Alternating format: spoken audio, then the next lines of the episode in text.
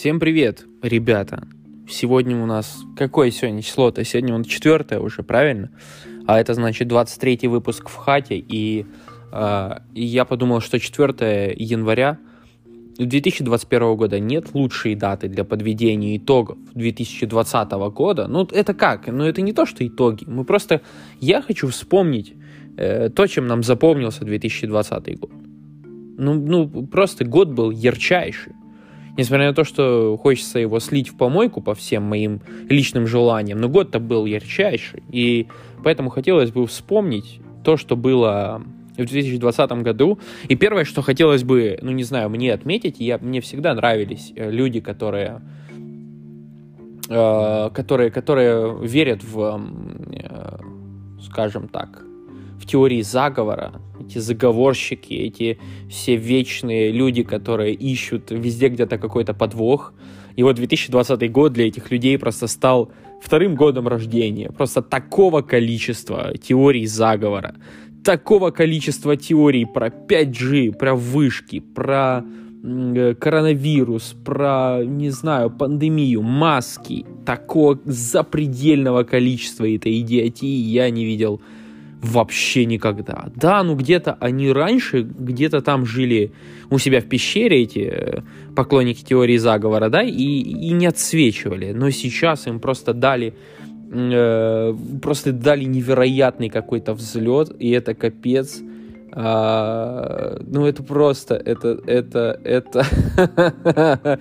Я буквально недавно видел статью, по-моему, на Медузе, да, чем нам запомнился 2020 год.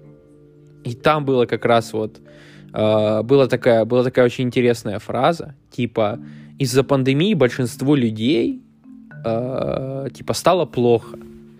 А, а вот э, э, тем, кто занимается фольклором, наоборот, типа хорошо. Э, все, вся причина в том, что вот эти все сложные времена предоставляют им массу, огромное количество пищи для для размышления, для, ну, не то, что для размышления, для исследований, для расследований своих. Э, боже, и, и, и, и э, что самое интересное, проникли не только в наши ряды, а в ряды наших родителей, бабушек и дедушек проникли соцсети. А как мы знаем, соцсети с их эм, специфическим, скажем так, способом работы, он, он он имеет твою, такую вот э, такую особенность увеличивать, сильно увеличивать и усиливать количество информационного э, шлака, в который ты попадаешь. Например, ты веришь там в теорию заговора, и соцсеть построена так, что она тебе будет предлагать только таких людей, э, у которых э, мнение, скажем, схоже с твоим, группы, которые схожи с твоими, не противоположные, не какие-то там, э, э, скажем так, те, которые ты, отрицаешь, а то, что ты лайкаешь. И вот представляете э, в, это, в этот год просто как теории заговора повлияли просто на невероятно огромное количество людей. Настолько огромное, что в некоторых странах не правительства поменялись, понимаете, законодательство меняется. Некоторые бунты голодные, просто люди выбегают, вылетают там в фейсбуках. Просто невероятные срачи.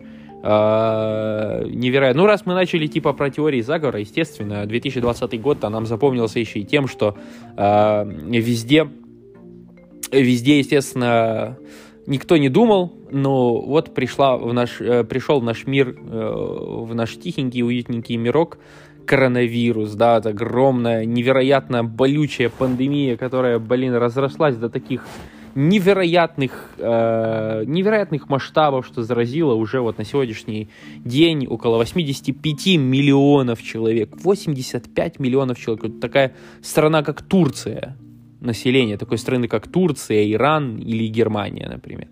Огромное количество людей, просто невероятное количество людей, но э, про коронавирус, э,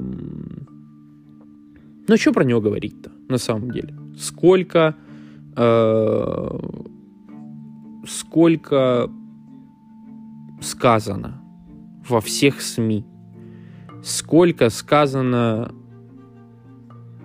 не знаю, сколько сказано вообще уже ну, всяческих написано, сказано, снято фильмов Просто мы все, мы все живем в коронавирусном поле, поэтому сильно его э, вспоминать э, не хочется. То, что хочется вспоминать, это невероятно дикие лузы, которые мы ловили с выборов в Америке. А точнее, не выборов, а дебатов. Просто.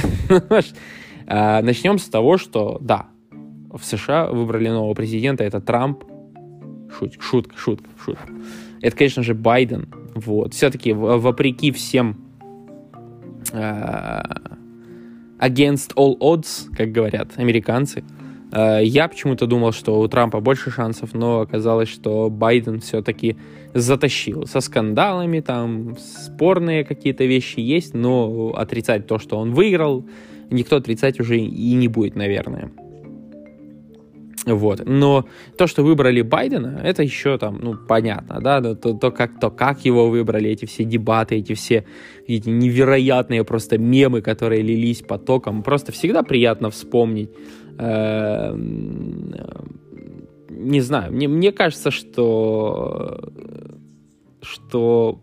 А что мне кажется-то? Кажется, что круче дебатов даже у нас не было, вот когда у нас там был э, были дебаты в Украине в свое время Порошенко с Зеленским были не настолько круты, вот насколько крут, насколько круты были эти дебаты. Просто э эти дебаты немножко воспринимались как шутка, как такая профанация. Тут все серьезно, как бы национальные дебаты. Выходит два... Секундочку.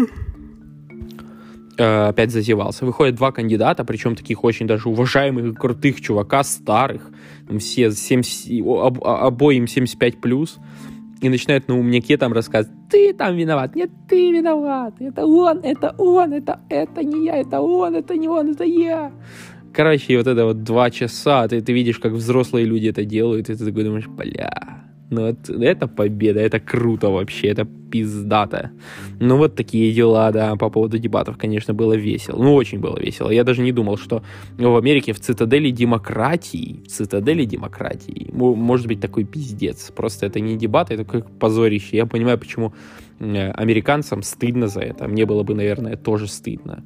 Нельзя э, сказать о американских выборах и вообще, в принципе, Америке, не задев самой, одной из самых главных тем протестов в этом году это э, протесты Black Lives Matter. Блин, вот это было эпичнейшее зрелище. Господи, какое огромное количество людей вышло на улицы Сильно много там обсуждать нельзя, потому что везде сейчас цензура, много чего не скажешь, что не дай бог кого-то обидишь, не дай бог кого-то там. Поэтому лучше эту тему оставить в стороне, в стороне. Э, понятно, что это может никто и слушать-то не будет, но нафиг оно надо, честно. Все равно на эти толпы мы не повлияем. Э, говорить об этом, да, тоже бессмысленно, собственно говоря. Просто оно было и было. Совершенно ужасные вещи творились, разрушались там улицы, здания. Ну, короче, люди осверели, с ума сошли. Э, вот. И это, ну, само собой. Ну, ну все, всех же сейчас угнетают и так далее. Но, но куда деваться? Угнетают, ну, вот, получайте. Контругнетение вам э, в зубы. Да, в общем, а, еще 2020 год был очень э, примечателен тем, что вышла наконец-то PlayStation 5. Да, у меня уже был подкаст по этому делу, но все-таки это величайшее событие. Никто, никто в этом мире не угадал, как же она будет выглядеть. И вот она вышла, и вот она такая красивая, футуристичная. И изначально, изначально она мне супер понравилась дизайном. Сейчас я даже не знаю. Ну, она как-то огромная, она просто невероятно большая. Она прям монструозная, она гигантская. Просто невероятно большой кусок пластика. Она в полтора раза выше и в два раза, наверное, шире PlayStation 4 Pro, которая у меня была до этого. Да, PlayStation 4 Pro нельзя назвать большой консолью, и близко даже. Она достаточно компактная, в моем понимании, спокойно, спокойно залезала в средний рюкзак, что было очень удобно. Но сравнивая то, ну, смотря те видео, просмотрев те видео, в которых сравнивались эти две консоли, просто можно прийти к выводу к тому, что это невероятно, невероятных просто огромных, монструозных размеров э, консоль. Поэтому да, это для меня был большой, большое событие. А еще большим событием для меня стала презентация iPhone 12, в котором, от которого я ждал 120 Гц, но не дождался. И в итоге все равно его взял. Думаю, а, ладно, возьму. И сейчас как раз вам на него записываю свой подкаст. А тем временем, тем временем, ребят, у нас остается целых, целых 5 секунд. Поэтому спасибо, что сегодня были со мной. И до завтра.